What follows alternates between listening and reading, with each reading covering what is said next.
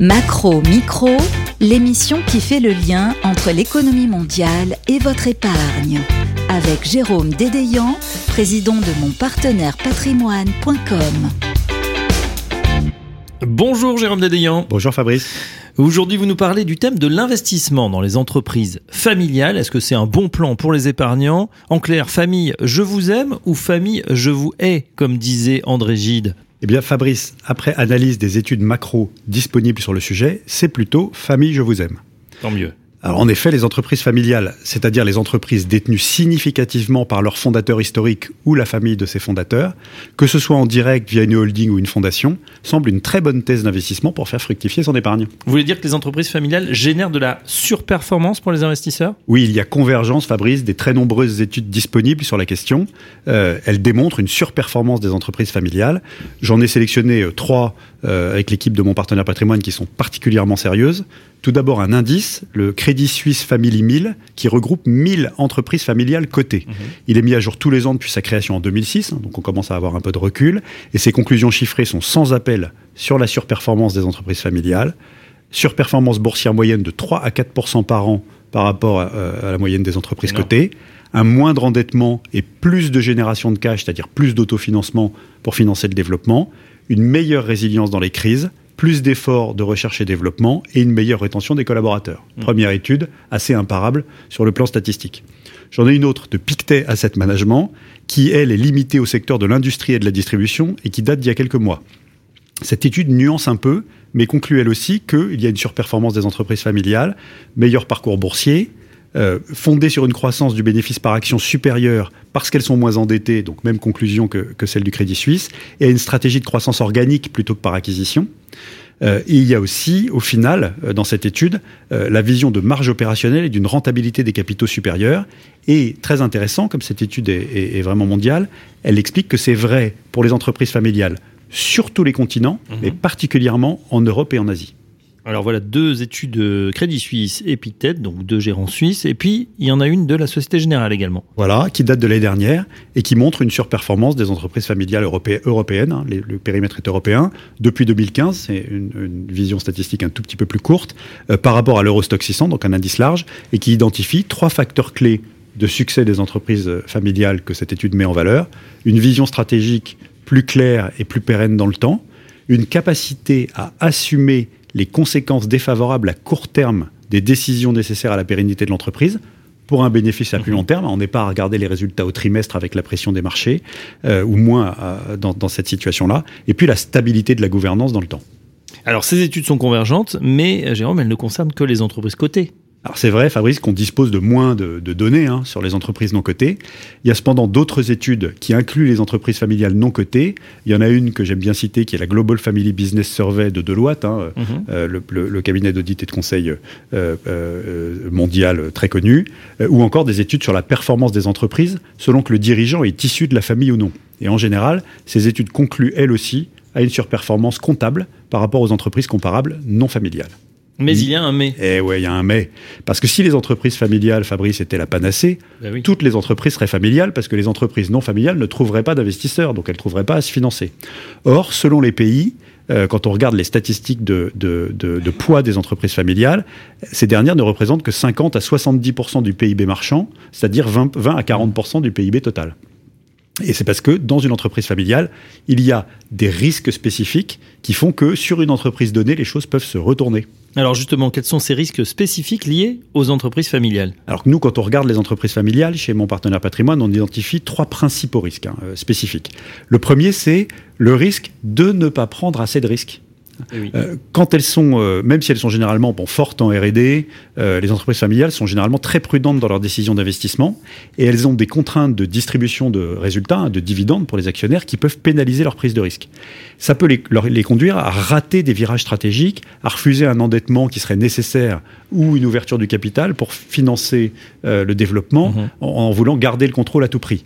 Il y a d'ailleurs, c'est statistique, une majorité d'entreprises familiales qui ne survivent pas à la troisième génération après les, fondateurs.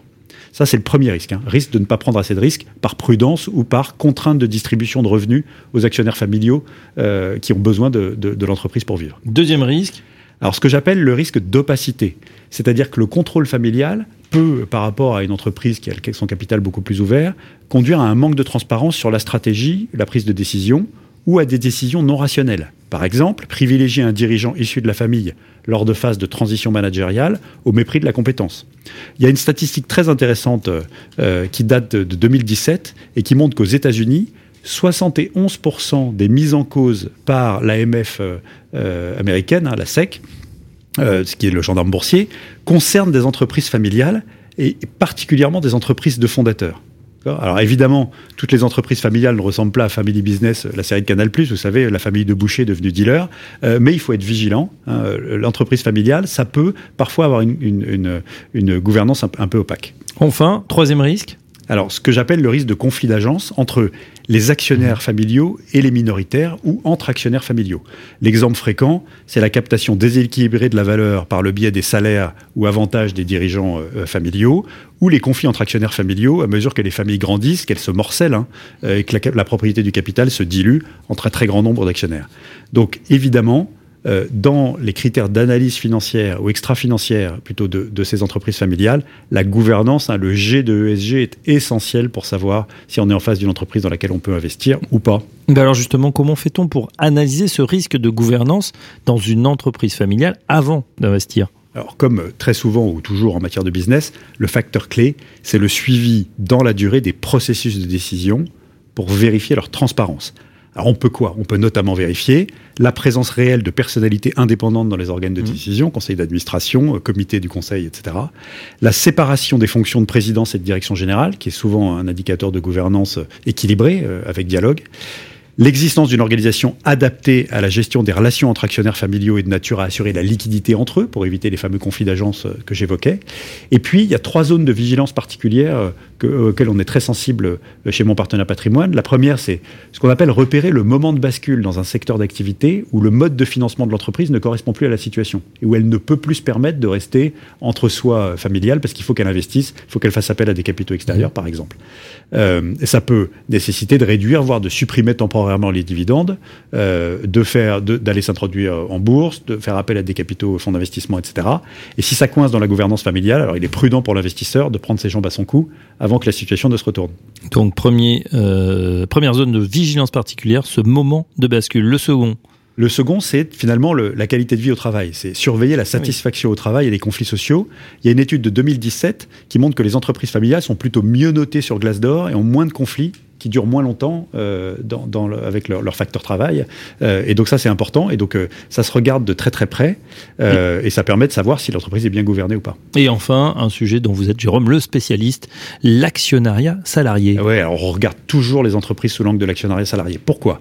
Parce que les entreprises familiales qui ont ouvert leur capital, au moins de façon ciblée à leurs hommes et femmes clés, et parfois de façon collective à tous leurs collaborateurs, sont des entreprises qui, pour nous, ont généralement une gouvernance de qualité parce qu'elles ont prouvé dans l'ouverture du capital via l'actionnariat salarié, un, que les actionnaires familiaux ont accepté de se diluer pour associer leur corps social à leur création de valeur, on pourrait dire que Tante Germaine et Oncle Roger, actionnaires familiaux non opérationnels, ont accepté qu'il valait mieux être propriétaire ensemble de 90% d'une boîte qui allait survivre parce qu'elle allait attirer mmh. et se développer, parce qu'elle allait attirer et retenir les femmes clés, plutôt que de 100% d'une boîte qui allait mourir euh, parce qu'on voulait absolument enverrouiller le capital.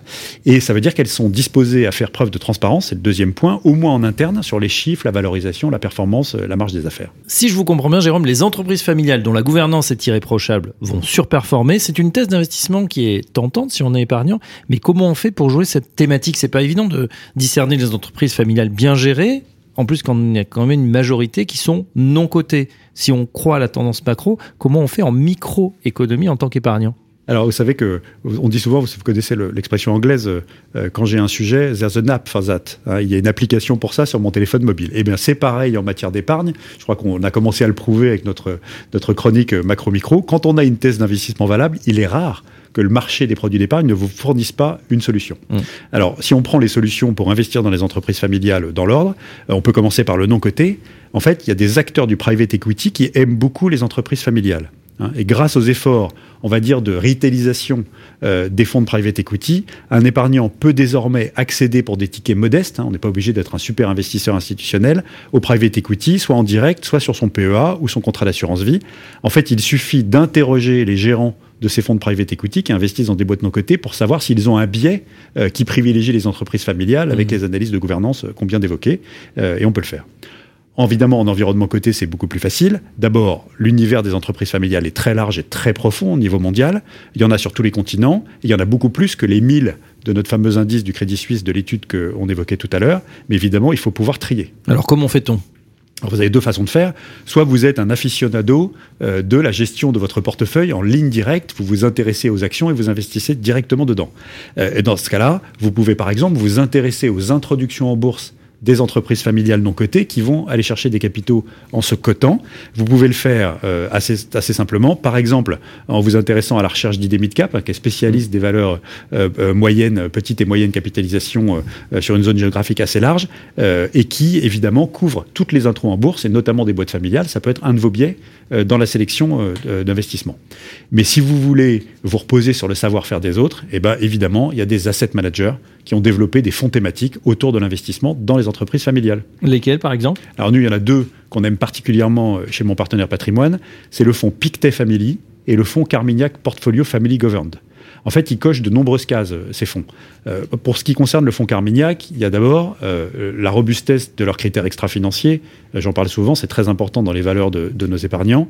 Et c'est notamment matérialisé par tous les labels que vous voulez, label ISR, label vers le développement durable de, de ce fonds. C'est un portefeuille qui est concentré sur 40 à 50 valeurs dans lesquelles vraiment Carmignac est un investisseur de long terme, hein, à détention longue. Et surtout, et c'est ça qui nous séduit, un prisme d'analyse très pointu sur la gouvernance, on a vu que c'était essentiel des entreprises familiales, euh, indépendance du conseil d'administration, composition et compétences, et compétences des comités du conseil, dissociation des organes de direction entre présidence et direction générale, mesures de protection des minoritaires, équilibre et niveau de la rémunération des dirigeants, tous ces points dont on a vu qu'ils étaient essentiels pour euh, trouver la bonne entreprise familiale bien gérée.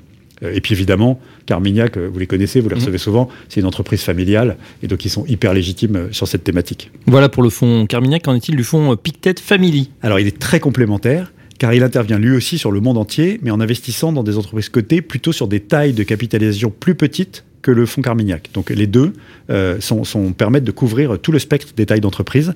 Euh, évidemment, Pictet, on ne les présente pas, c'est manager très expérimenté sur les fonds thématiques, un pionnier des fonds thématiques, très légitime sur le terrain familial parce qu'il a une très grande activité de banque privée historique au service de familles entrepreneuriales euh, et son historique de prise en compte de critères extra-financiers est lui aussi irréprochable.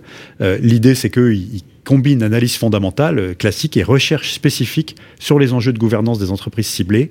Il cherche activement de la donnée qui n'est pas forcément euh, disponible publiquement en rencontrant le management et en vérifiant ces points de gouvernance euh, en allant les chercher en profondeur pour les intégrer dans leur modèle.